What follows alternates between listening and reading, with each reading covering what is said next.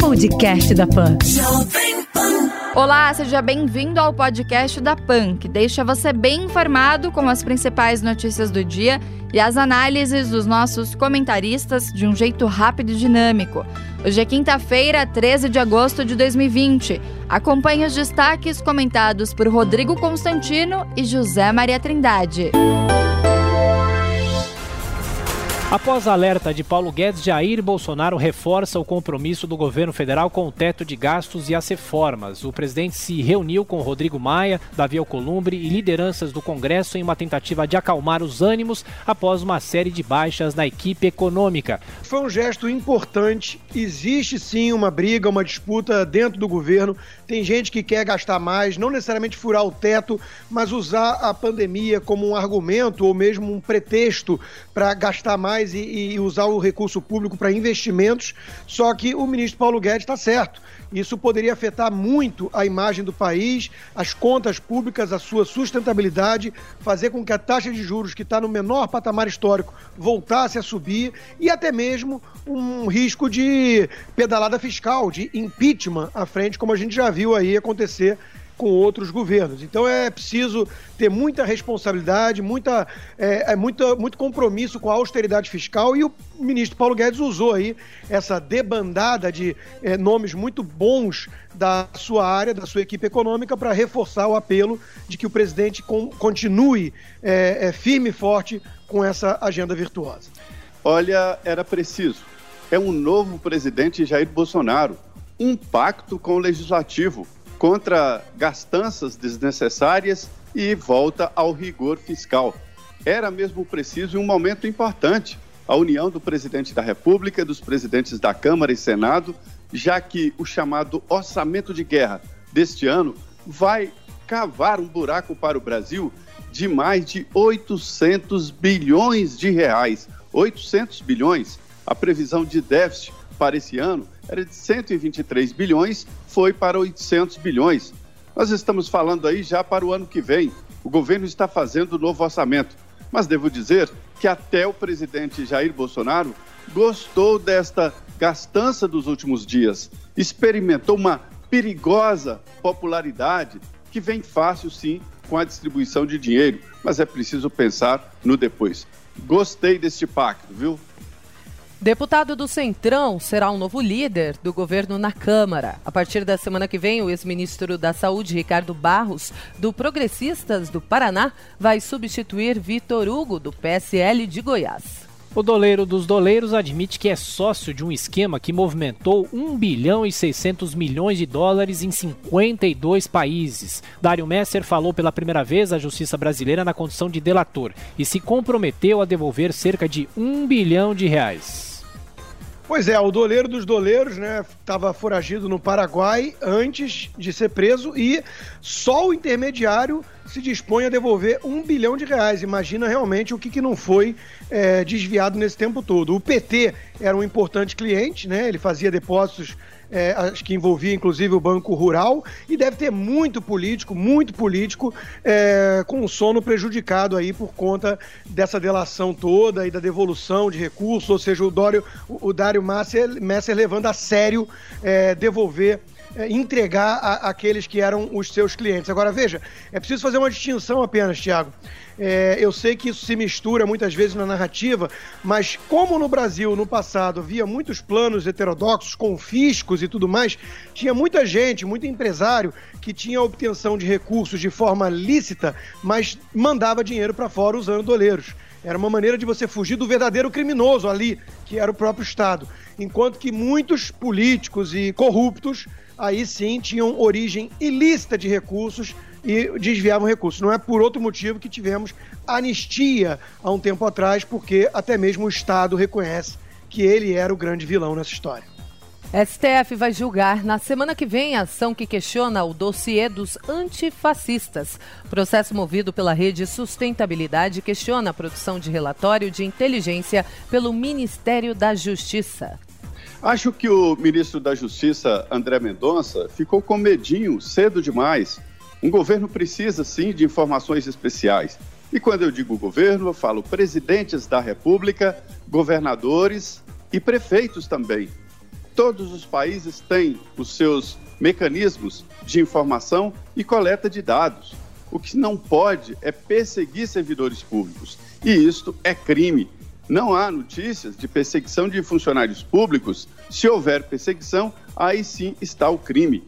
Mas houve a coleta de dados, era só dizer esse é um trabalho do serviço de inteligência. O Brasil tem vários, cada ministério tem o seu. Os mais fortes são os ministérios da Defesa e as Armas, né? Marinha, Exército e Aeronáutica, a, o Ministério da Justiça, Polícia Federal e o da República. A novidade agora é que há uma integração dos serviços de inteligência e isto não é crime. A não ser, repito, que os servidores públicos estejam sendo perseguidos. E lembrando que a Constituição dá ao servidor público a estabilidade, não é para ficar diferente ou ser especial, não. É para resistir a esse tipo de trabalho de governos. E o funcionário é funcionário do Estado. O Brasil chega a 3 milhões 164 mil casos da Covid-19. Segundo o Ministério da Saúde, o país confirmou 104 mil mortes ligadas ao coronavírus, enquanto 2 milhões 309 mil pacientes já se recuperaram. O governo federal tem 15 dias para apresentar ao TCU Plano Nacional de Vacinação contra a Covid-19. O tribunal quer saber qual a estratégia do Ministério da Saúde para quando uma vacina for confirmada.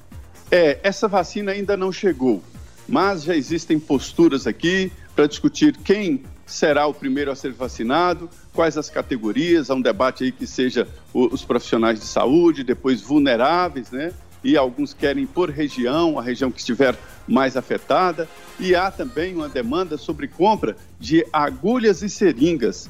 300 milhões de equipamentos desse tipo. E a indústria não, diz que não dá conta de fazer isso em menos de oito meses. Então o governo tem que comprar as seringas agora, antes da é, confirmação da vacina. Então, uma problemática que apareceu sem a própria vacina. Sem contar essa história agora de comprar vacina dos ursos, uma vacina que cientificamente ainda não está comprovada e aprovada. O CNJ vai investigar juíza do Paraná que citou raça ao condenar homem negro por organização criminosa. Após a repercussão do caso, a magistrada Inês Zarpelon pediu desculpas e afirmou que a frase da sentença foi tirada do contexto. Nos Estados Unidos, Kamala Harris discursa pela primeira vez como candidata à vice-presidência e critica a resposta da Casa Branca à pandemia.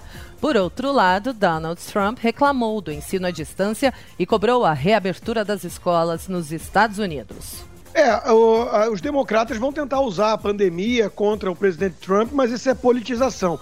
A mídia progressista está vendendo a Kamala Harris como alguém moderada e destacando, claro, o fato dela ser mulher e negra. Só que nas primárias ela não conseguiu atrair apoio de mulheres nem negros e por isso foi uma das primeiras a debandar da corrida. Ela não tem carisma, ela não é moderada, ela é bastante radical e tem defendido bandeiras próximas de Bernie Sanders, que é o socialista dentro do Partido Democrata, e acredito eu que pode ter sido uma péssima escolha do Joe Biden. No futebol, o Flamengo leva 3 a 0 do Atlético Goianiense e tem o pior início de Brasileirão na era dos pontos corridos. Já o Corinthians abriu 2 a 0 no Atlético Mineiro, mas levou a virada no segundo tempo e perdeu por 3 a 2. Atlético Paranaense vence o Goiás por 2 a 1 e é o líder do Brasileirão 2020. Também nesta quarta, Fluminense e Palmeiras ficaram no 1 a 1, mesmo placar de Ceará e Grêmio e de Bragantino e Botafogo, enquanto o Bahia fez 1 a 0 no Coritiba. Presidentes da Câmara e do Senado apontam que o Congresso está pronto para votar as reformas. Rodrigo Maia e Davi Alcolumbre destacaram a importância dos pacotes de medidas administrativas e tributárias, mas ressaltaram que esperam as propostas do governo. É, mais fácil falar do que fazer, né? Tem uma turma aí que tem dito que o problema não é o, a resistência do establishment, da classe política e tudo mais, para preservar privilégios, e sim falta de vontade do governo e principalmente do presidente Bolsonaro, que não mandou ainda sequer a reforma administrativa. Mas todo mundo sabe por que, que não mandou ainda. Porque é, é absolutamente previsível de que vai haver muita resistência. Assim como a reforma tributária é um vespeiro onde vai ter disputa para todos os lados, não só entre os setores, como entre os entes federativos. Então, é, é muito fácil os presidentes da Câmara e do Senado jogarem para a plateia, que estão esperando e vão apoiar, e na hora que chega lá a reforma, a gente sabe que ela, no mínimo, vai sendo desidratada do começo ao fim até ficar irreconhecível. É, um novo Jair Bolsonaro nasce aqui na Praça dos Três Poderes. Ele fechou um pacto importante, um pacto, essa palavra gasta aqui em Brasília acabou sendo recolocada, né? A votação destas reformas constitucionais são de, de, de a votação difícil, né? Mas muito importante. Agora, a reforma administrativa, ela é forte e tem que ser votada não só pela União, mas também pelos estados e municípios. Eu não conheço nenhum município, por menor que seja, que não esteja apertado com a folha de pagamento. Prefeitos, governadores sendo eleitos para administrar uma folha de pagamento. Pagou aposentados e, e pensionistas e, e, ativa, pronto, acabou o dinheiro. É por isso que precisa da reforma administrativa, atualização do Estado. Eu vejo aqui, por exemplo, grande parte dos funcionários públicos ainda é de tiradores de cópia, é, contínuos para entrega de pasta, não precisa, todo mundo manda tudo por internet. Enfim, várias funções com estabilidade, claro, que não existem mais. Então é preciso sim fazer a reforma administrativa, um novo Estado. Agora, o pacto é importante, esse sim. Gabinete de Jair Bolsonaro na Câmara pode ter ajudado a abastecer esquema de rachadinhas operado por Fabrício Queiroz. Segundo a Folha de São Paulo, a personal trainer Natália Queiroz repassou ao pai 150 mil reais que recebeu quando esteve empregada no escritório de Bolsonaro.